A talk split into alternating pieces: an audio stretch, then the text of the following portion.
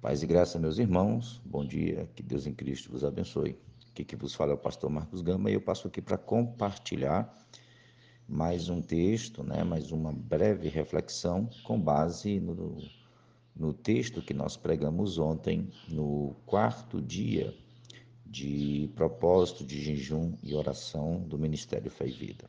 Estamos trabalhando a temática maior, né, que é determinando prioridade e ontem nós falamos sobre a prioridade do crescer. Trago aqui o texto de 2 Pedro, capítulo 3, versículo 18, que diz assim: Antes crescei na graça e no conhecimento de nosso Senhor e Salvador Jesus Cristo. A Ele seja dada a glória, assim agora como no dia da eternidade. Amém. Aqui nós observamos três grandes coisas no quesito crescimento. Né? Primeira coisa, há uma ordem clara: crescei. Quando o nosso o, o autor ele diz antes crescei, ele está dando uma ordenança para que nós possamos fugir da estagnação espiritual, do nanismo espiritual, da inércia espiritual.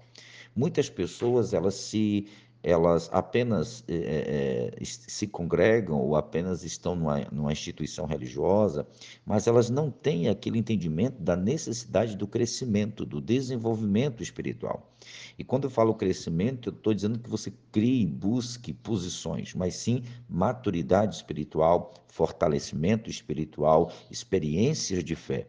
Tudo isso tem a ver com crescimento. Então, claramente o apóstolo diz: crescei ele dá dois, duas grandes colunas, dois grandes fundamentos para o crescimento. Primeiro, crescei na graça.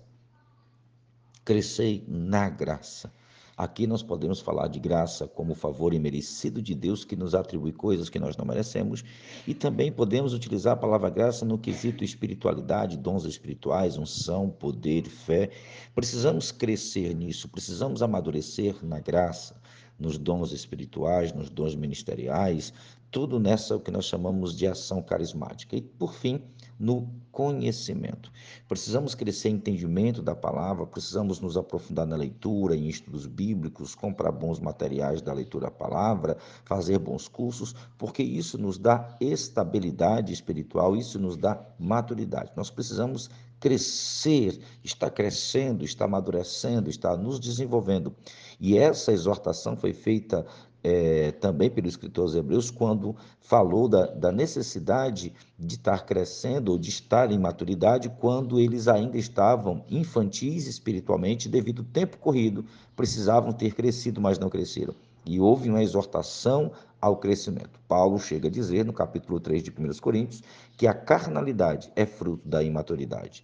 Então, o crescimento espiritual vai despertar em nossos corações vários vieses que precisamos viver, tá bom? Deus abençoe, forte abraço, vejo você no próximo áudio em nome de Cristo.